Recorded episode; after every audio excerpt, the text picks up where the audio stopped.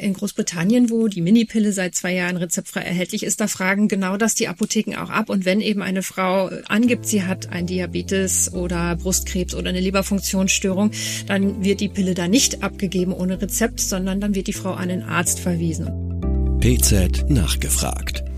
Der Podcast für das Apothekenteam.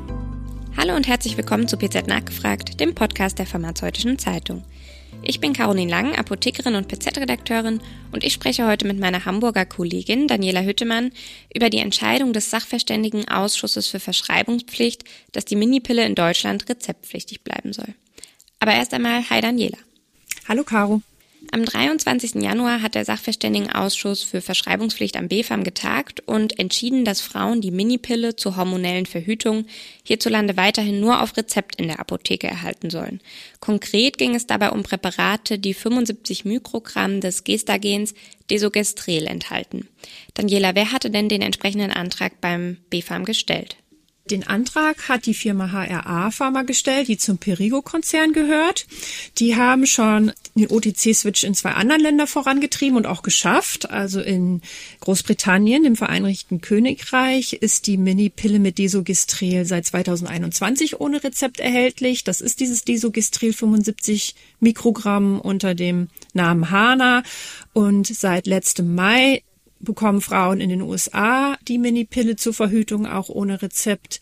Das ist dann allerdings ein Norgistrelhaltiges Präparat, die Opel, aber die ist auch von Perigo. Welche Argumente sprechen denn dafür, desogestrelhaltige Pillen auch ohne Rezept kaufen zu dürfen?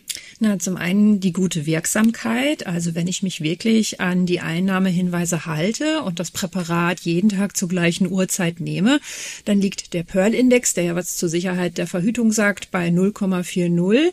Das ist genauso wie bei den kombinierten Pillen auch in, in dem Rahmen. Die liegen zwischen 0,1 und 0,9. Wichtig ist eben, diese gleiche Einnahmezeit jeden Tag. Das Besondere an Disogistrel ist, die hat ein etwas längeres Einnahmefenster als zum Beispiel ähm, Levonorgistrel alleine. Desogestrel kann auch die Einnahme noch nach zwölf Stunden nachgeholt werden. Die Minipillen werden auch gerne verschrieben bei Patientinnen, die ähm, Risikofaktoren für Thrombosen haben, also Raucherinnen oder andere Gründe für ein erhöhtes Thromboserisiko, weil sie nämlich ein geringeres Thromboserisiko haben. Man hat natürlich auch keine Östrogen-Nebenwirkungen, da ja gar kein Östrogen drin ist. Und allgemein lässt sich sagen, dass diese Minipillen sehr gut vertragen werden. Was noch dafür spricht, die Minipille rezeptfrei erhältlich zu machen, ist ein niedrigschwelliger Zugang. Also halt, dass jede Frau, die meint, sie möchte mit der Pille verhüten, in die Apotheke gehen kann, sich dort beraten lassen kann und dann eben nicht noch einen Termin beim Arzt machen muss und keine vaginale Untersuchung machen müsste. Da zeigt eine Untersuchung vom Versorgungsforscher Professor Dr. Uwe May, mit dem ich noch gesprochen habe. Der hat Dienstag als externer Sachverständiger auch vorgetragen bei der Beratung. Da zeigt eine Umfrage unter 1000 Frauen in Deutschland, dass es doch viele abhält, ähm, sich ein Rezept zu holen. Die haben Scham oder Angst vor dieser Untersuchung. Und Professor May meint auch, dass solche gesamtgesellschaftlichen Aspekte auch mehr betrachtet werden müssen. Und was spricht gegen einen OTC-Switch? Naja, zwar sagen die Frauenärzte im Netz, das ist eine Website vom Bundesverband der Frauenärztinnen und Ärzte, ähm, dass es keine Risikoerhöhung für Thrombosen und wohl auch nicht bei Krebs gibt, aber dass man natürlich trotzdem halt Gegenanzeigen und Warnsignale beachten muss. Dazu gab es jetzt auch eine aktuelle Pressemitteilung, Stellungnahme vom Berufsverband der Frauenärzte.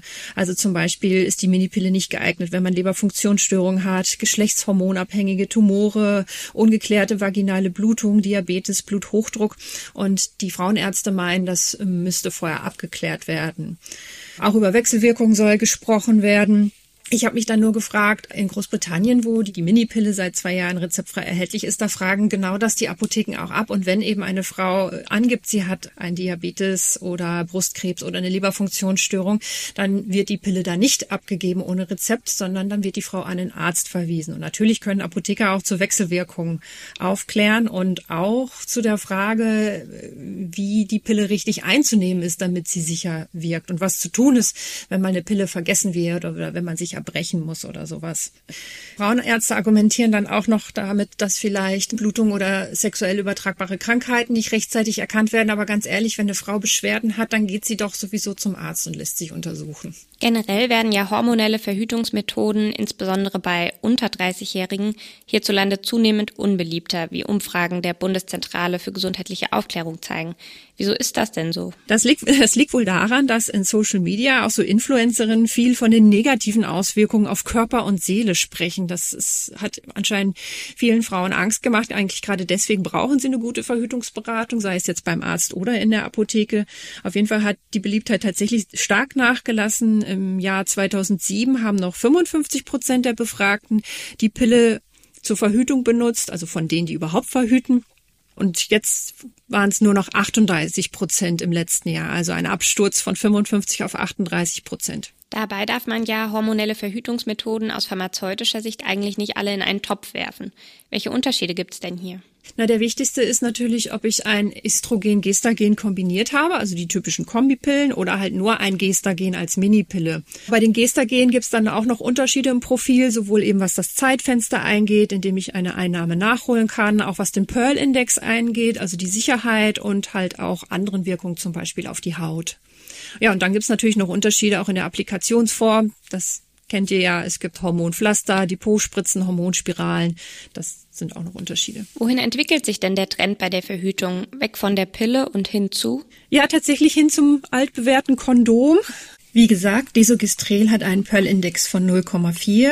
Die kombinierten Pillen haben einen Pearl-Index zwischen 0,1 und 0,9, aber das Kondom liegt bei 2 bis 12 also ist deutlich unsicherer. Es hat natürlich auch seine Vorteile. Es ist spontan einsetzbar. Es schützt vor äh, sexuell übertragbaren Krankheiten. Aber wir alle wissen, es kann auch reißen. Da wären wir dann eigentlich schon fast beim Thema Pille danach. Die dürfen die Apotheken ja bereits seit 2015 rezeptfrei abgeben. Und das steht auch nicht mehr zur Diskussion, dass die Apotheken hier gut beraten. Ja, vielen Dank, Daniela, für das Gespräch und Ihnen vielen Dank fürs Zuhören. Und damit bis zum nächsten Mal. Ciao. Tschüss. PZ nachgefragt. Der Podcast für das Apothekenteam.